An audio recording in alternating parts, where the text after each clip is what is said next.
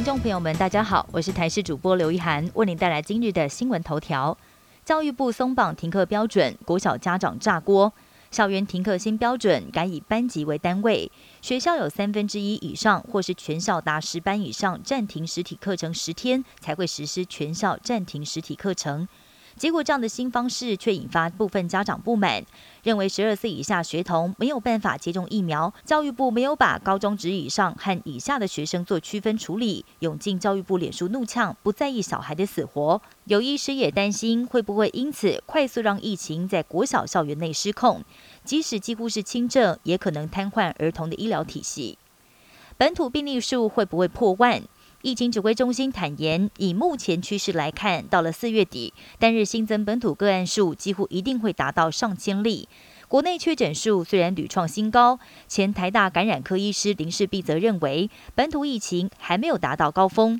要是台湾真的进入社区大流行，就有可能看到确诊数破万。这是一场长期抗战，会拖得蛮久的。暑假出国返台免隔离，有没有可能呢？立委昨天质询时问到，今年暑假开放出国后返台免隔离，是不是可以期待？卫福部长陈时中回应，有这个可能性。他也表示，要是对方国家染疫率跟台湾差不多，当然去了之后回来，两边疫情同水位再跑，基本上就没差。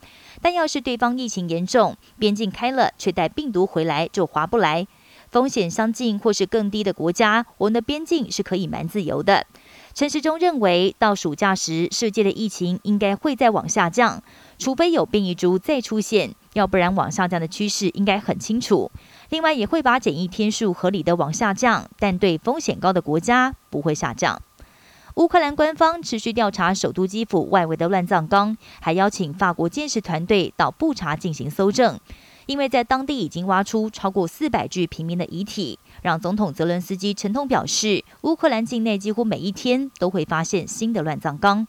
但是，俄国总统普廷罕见回应布查惨案，跟白俄总统一块指控这是西方国家一手策划的宣传手法。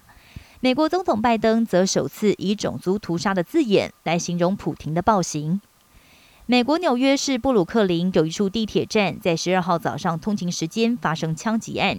警方表示，有十个人被枪击，造成二十九个人受伤，其中十个人中弹，五个人伤势危急但稳定。嫌犯疑似是一名男子，当时戴着防毒面具在车厢内开枪，还疑似引爆了一颗烟雾弹。印度东部山区发生重大缆车意外，其中有两个车厢出现技术性的问题，直接在空中相撞。导致整个缆车系统都停摆，而目前造成三个人死亡，十几个人受伤。救援行动耗时超过四十个小时，印度军方派出直升机加入救援，但是过程中至少有两个人坠落地面，不幸死亡。以上新闻由台视新闻编辑播报，感谢您的收听。更多新闻内容，请锁定台视各界新闻以及台视新闻 YouTube 频道。